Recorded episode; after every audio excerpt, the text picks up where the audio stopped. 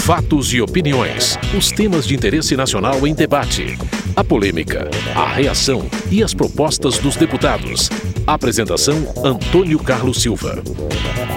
Deputados se manifestaram sobre a decisão do presidente da Câmara, Eduardo Cunha, a questão de ordem apresentada pelo DEM e outros partidos de oposição sobre requisitos para aceitação, prazos, recursos, emendas e rito de tramitação de um eventual pedido de impeachment da presidente da República. O PT e o PCdoB apresentaram recurso contra a decisão do presidente da Casa, lido por o Adi Damu, do PT do Rio de Janeiro. A decisão do presidente em permitir que fosse realizada questão de ordem pelo deputado Mendonça Filho foi de encontro ao artigo 95, parágrafo 1 do Regimento Interno da Câmara dos Deputados.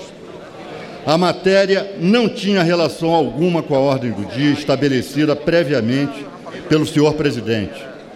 A questão de ordem, além de estranha à agenda, interrompeu o regular andamento dos trabalhos da sessão. Não há que se falar que o conhecimento de questão de ordem fora do rito estabelecido pelo parágrafo 1 do artigo 95 do Regimento Interno é decisão discricionária do presidente da Casa, se há uma norma clara no regimento dispondo de maneira contrária. Era e é tão evidente a afronta ao artigo 95, parágrafo 1 do regimento, que o autor da questão de ordem refez a mesma questão no dia seguinte, o que também não encontra previsão legal. Serviu apenas como um reconhecimento implícito de que a questão de ordem não poderia ter sido feita daquela maneira. O fato é que não há qualquer lastro probatório para comprovar a imputação, isto é, não há sequer elementos para imputar a presidente da República a prática de crime de responsabilidade, seja no atual mandato, seja no mandato anterior. Ora, senhor presidente, a análise sobre o momento em que ocorreu o fato é condição de procedibilidade e não questão de mérito, devendo essa questão estar no juízo de admissibilidade feito pelo presidente da Câmara dos Deputados. Não se pode admitir a interpretação que não seja a mais estrita dos dispositivos contidos na Constituição, configurando grave violação à democracia qualquer interpretação diversa e que busque elementos para a punição de presidente da República que não estejam expressos de forma clara em seu texto. Além de atentar contra a democracia, estaríamos diante da violação ao princípio da legalidade, expresso no artigo 5, inciso 2 da Constituição, ao admitir que, por meio de questão de ordem, seja adotado procedimento não autorizado pela própria Constituição. O presidente da Câmara, Eduardo Cunha, do PMDB do Rio de Janeiro, respondeu ao recurso do PT e PCdoB. Eu vou recepcionar a, a manifestação do deputado Vadidamu como questão de ordem pela complexidade dos temas levantados, é, e aí decido posteriormente, é, da mesma forma que eu fiz, com a mesma transparência e com a mesma publicização antecipada. O líder do Democratas Mendonça Filho, de Pernambuco, reagiu ao recurso. A gente está realmente vivendo um momento terrível da história do Brasil. E a gente tem que colocar isso de forma muito clara e objetiva. Bateu o desespero geral. Eu sei que tem muita preocupação das pessoas que acompanham o desenrolar de todas as tratativas relativas à, à questão de se vai ter impeachment ou não, mas eu quero dizer aos presentes que isso ocorreu também lá no passado, no governo Fernando Collor de Mello, que o PT estava naquela posição crítica, querendo a todo instante o impeachment do então presidente Fernando Collor de Mello. Silvio Costa, do PSC de Pernambuco, acusou a oposição. Isso é uma palhaçada da oposição. Isso é uma agressão dessa oposição brasileira. Comparar a presidente Dilma ao presidente Collor, isso é irresponsabilidade. Uma oposição que é cheia de bandidos também. Tem bandido no PT e tem bandido na oposição. Vem aqui agora nessa tarde querer instalar o debate de impeachment aqui, isso não é sério. Isso não é decente com o Brasil. Miro Teixeira, da Rede do Rio de Janeiro, fez um pedido ao presidente da Câmara. Nós somos de oposição. Já eu me declarei contra o impeachment da presidente da República e a Marina também já se declarou pelos fundamentos apresentados nas petições. Se amanhã houver a tipificação definida pela Constituição, pela lei que define crime de responsabilidade, olha, nós mesmos assinaremos aqui uma petição. Mas lato senso, como é publicado nos jornais, aqui está sendo discutido hoje o começo dos procedimentos preliminares para instauração de processo de impeachment. Isso é de extrema gravidade, porque a economia, que já está lá na ruína absoluta, só tenderá a piorar. E quem paga essa conta, seguramente, são as pessoas que, da classe média, mais necessitadas também, tudo mais. Então eu peço a Vossa Excelência que é, trate dessa matéria como uma alteração regimental. O presidente da Câmara, Eduardo Cunha, do PMDB do Rio de Janeiro, esclareceu a decisão. Não tem é, alteração regimental, tem interpretação regimental. É, e, além de não ter alteração regimental sem interpretação, a, ela foi distribuída previamente ontem para todos, para que todos Hoje aqui, todos os líderes receberam, foram por mim avisados e ontem receberam no meio da tarde, de modo que tiveram 24 horas de conhecimento de todos o texto. Moroni Torgan, do Democratas do Ceará, defendeu a decisão do presidente da Câmara. A decisão proferida por Vossa Excelência, mostrando o rito processual que deve transcorrer, é uma decisão que tem a base constitucional. A base constitucional do artigo 85 da Constituição, da previsão das irregularidades previstas no item 5 ao item 7 e da possibilidade de que isso seja legalmente feito através do parágrafo único do artigo 85 da Constituição Federal. Mostrou que a decisão da admissibilidade no artigo 86 da Constituição Federal, mostra que existe essa admissibilidade por parte da Câmara Federal e que, posteriormente, de acordo com a irregularidade cometida, seria remetido ou ao Supremo ou ao Senado Federal. No caso em tela, seria remetido ao Senado Federal. O que eu quero mostrar com isso que a constitucionalidade de todas essas decisões está respeitada. O líder do PR, Maurício Quintela Lessa de Alagoas, pregou responsabilidade. Nós não podemos nos permitir a qualquer tipo de assodamento. Cabe, claro, à oposição fazer a sua questão de ordem, né, se pretende recursar contra qualquer decisão de Vossa Excelência é, num, processo, num, num requerimento de pedido de impeachment da Presidente da República. Mas cabe também aqueles que formam aqui a base do governo e que têm responsabilidade com a nação de questionar essa resposta. E a Constituição e a Comissão de Constituição e Justiça, não é, que é incumbida de fazer esse controle, não é, que saia de lá num amplo debate, é, um rito correto, seguro, para que o Brasil, para que o Brasil, se necessário for, se esse plenário achar que necessário for, não é, discutir esse tema com toda responsabilidade, sem assodamentos. Quero dizer, senhor presidente, que o, o PR é, é um partido que faz parte da base do governo, que tem é, tradição democrática, que respeita é, e que vai respeitar o resultado que saiu das urnas, né, decidido, de, é, decidido pela maioria do povo brasileiro, e que não vai aceitar nenhum tipo de procedimento, nem de golpe dado aqui nesse parlamento. O líder do pessoal, Chico Alencar, do Rio de Janeiro, não vê razões para abertura de processo. Governo impopular.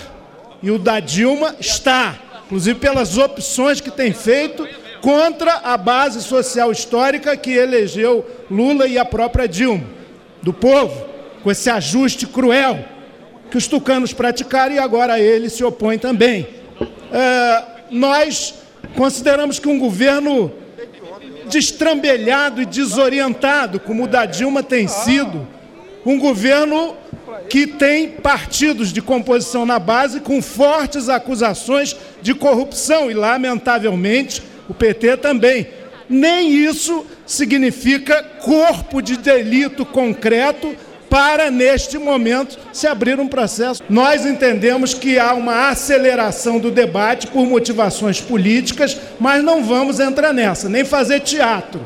O importante é que a discussão política seja aberta, o importante é que não se manipule regimento, o importante é que não se acelere processos, o importante é que a verdade seja colocada aqui. Danilo Coelho, do PSDB de Pernambuco, reagiu aos que consideram o impeachment um golpe. Não adianta esse discurso fascista de que o impeachment é golpe. Ele não vai colar e não vai convencer absolutamente ninguém nesse país, porque a população, além de ter acesso à nossa legislação, ela tem memória e sabe como o PT se comportou ao longo das duas últimas décadas, principalmente enquanto foi oposição.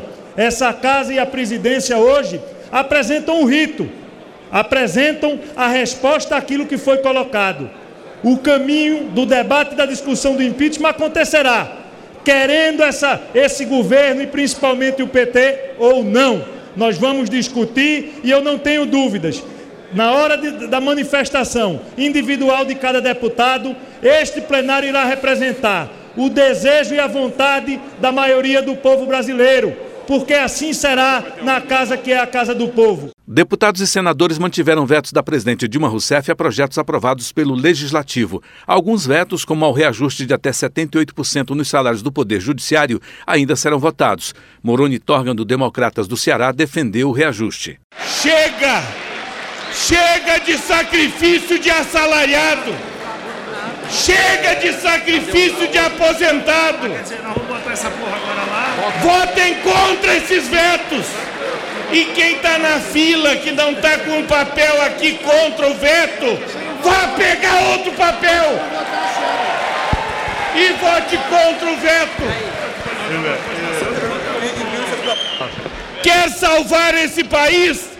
Traga a dignidade de volta para esse país. E cobre sacrifício daqueles que nunca se sacrificaram por esse país. E os banqueiros estão nessa faixa de nunca se sacrificarem pelo nosso país. Por isso, eu quero dizer com todas as letras: vamos parar de tergiversar, vamos pedir sacrifício de quem deve para esse país, que foram aqueles que sempre ganharam com esse país. Heráclito Forte, do PSB do Piauí, disse que o governo virou as costas para os servidores. Após uma década de desprezo e de sofrimento, eis que finalmente o Poder Judiciário vai ter a oportunidade de, através da atuação desse Congresso, ter reparado as defasagens dos seus sentimentos. É bom que se diga que durante todo este período o governo virou as costas para essa categoria. É verdade. Difícil se dizer o porquê, já que atendeu a tantas outras. Logo a justiça, que deve ser bem remunerada para não cair em tentações, ela foi tratada a pão e água durante todo este período. E não venha se dizer que o país está em crise porque quando o país, os governantes anunciavam que estavam nadando em dinheiro, não tiveram a visão voltada para essa categoria. Quando o mundo explodia em crises econômicas, o governante daqui dizia que era apenas um resfriado. A realidade, minhas senhoras e meus senhores congressistas, é que votar contra essa matéria é votar contra o país, é votar contra a justiça soberana e independente. O líder do governo, José Guimarães, do Ceará, justificou a necessidade de manter o veto. Nós estamos discutindo é o impacto que isso terá nas contas do governo federal, seja para quem governa hoje, seja para quem pretende governar o Brasil no futuro. Esses cinco vetos, senhor presidente, os principais deles, que eu ouvi discursos aqui, eles repercutem e eles impactam em mais de 127 bilhões de reais. Não é razoável, num momento como esse, nós derrubarmos algum veto, porque isso vai arruinar ainda mais as contas brasileiras, principalmente porque ainda é uma questão de justiça. Por exemplo, como manter e derrubar o veto do judiciário e o maior respeito que eu tenho pelo judiciário num momento como esse. Vocês que estão nas galerias, é justo para o país dar um aumento de 78% para apenas uma categoria de funcionário público do Brasil? É justo nós impactarmos as contas públicas e eu chamo a atenção dos governadores, inclusive de oposição, já pensaram o impacto que isso vai ter nas contas, o efeito cascata em seus estados? Será que São Paulo, do governador do PSDB, vai comportar isso? O da Bahia, por exemplo, o de Minas, o de Goiás? Não é razoável nós darmos um aumento para apenas um setor do servidor público. Não podemos fazer isso porque nós estaríamos, inclusive, cometendo uma, uma questão de injustiça com os servidores públicos brasileiros.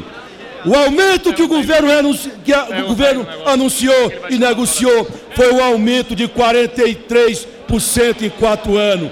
É maior, inclusive, de todas as outras categorias. E, portanto, não há razão nenhuma para nós derrubarmos esse veto. Daniel Coelho, do PSDB de Pernambuco, questionou o apoio à manutenção do veto. O que é que sai mais caro para o país?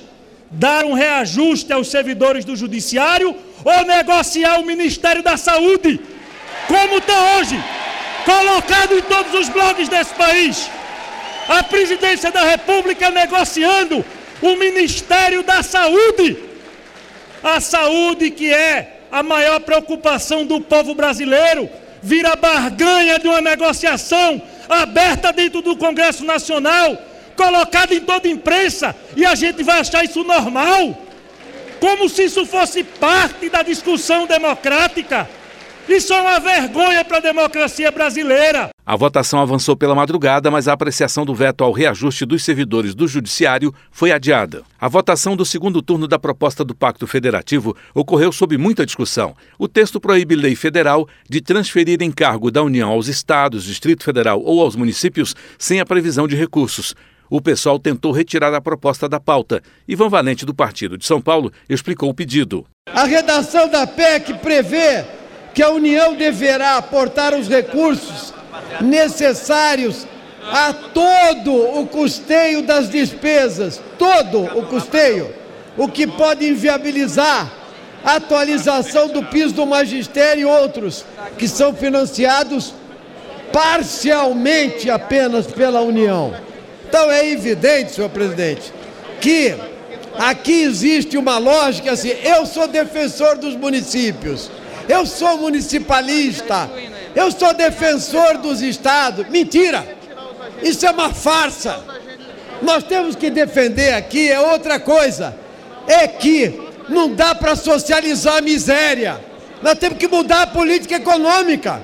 Nós temos que parar de gastar 1 trilhão e 400 bilhões pagando juros e amortizações e não mandando o piso do salarial do professor ou do agente de saúde para baixo.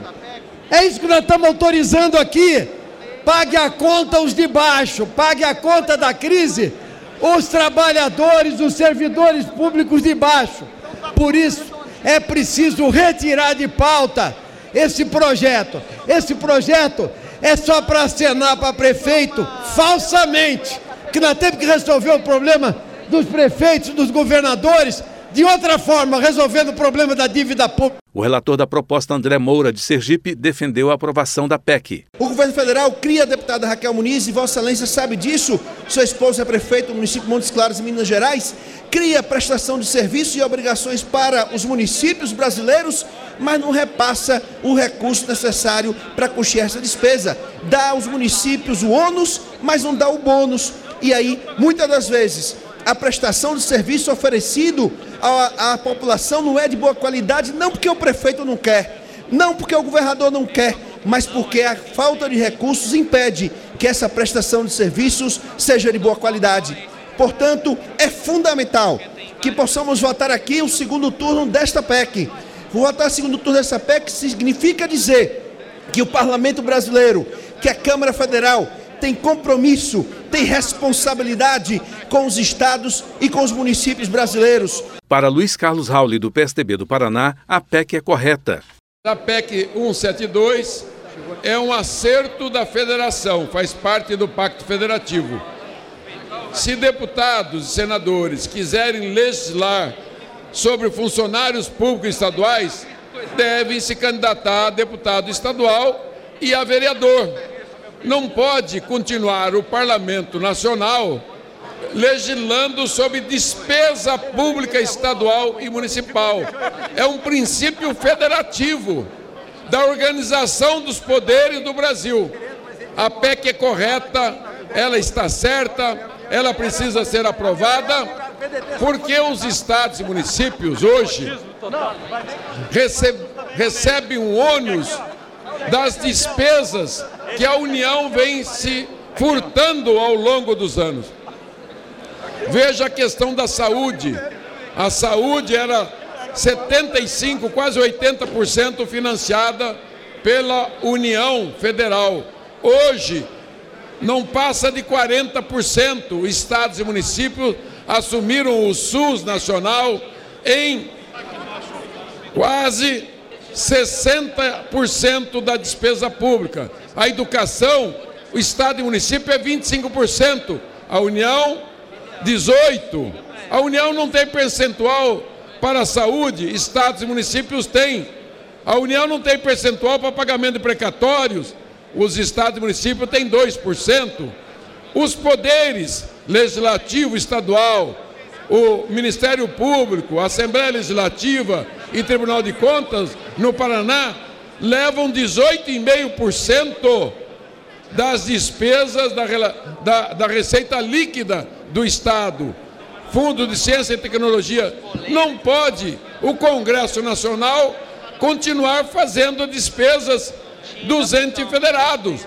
É uma sobreposição, é um erro histórico que levou os estados e municípios a um, uma pré-falência das suas contas públicas. Grande parte pela transferência de ônus, outra parte pelos erros da política econômica nacional, mas sem dúvida alguma pela transferência de ônus. Para Alice Portugal do PCdoB da Bahia, a proposta impede a aprovação de pisos salariais. Este texto da PEC 172 é obstrutivo para novos pisos. E aí, senhores, que representam as corporações policiais, não existirá PEC 300, não existirá qualquer reajuste dos agentes comunitários de saúde. Deputado André Bora, demos com a mão e Vossa Excelência vai retirar com a outra. Não terá nenhum piso de assistente social. Não terá nenhum piso de farmacêutico. Não terá reajuste dos professores, que com muita honra sou uma das autoras da emenda do piso na PEC do Fundeb. Digo, portanto, que essa PEC é um arremedo de justiça fiscal. Ela faz a obstrução desta ação concêntrica nas três órbitas do Estado brasileiro. Ela é uma PEC que faz este legislativo se apequenar, ficar genoflexo, não poderá legislar sobre políticas públicas que tenham impacto nacional. Este legislativo estará abrindo mão de sua prerrogativa, inclusive deputados, inclusive das emendas parlamentares em relação a projetos que exijam contrapartida municipal e estadual. Ou vocês acham que as emendas da FUNASA, elas não têm impacto em cadeia para estados e municípios? Obviamente que sim. O texto foi aprovado e segue para o Senado. Você acabou de ouvir Fatos e Opiniões, uma produção da TV e Rádio Câmara. Edição e texto Antônio Carlos Silva e Eliane Breitenbach. Apresentação Antônio Carlos Silva.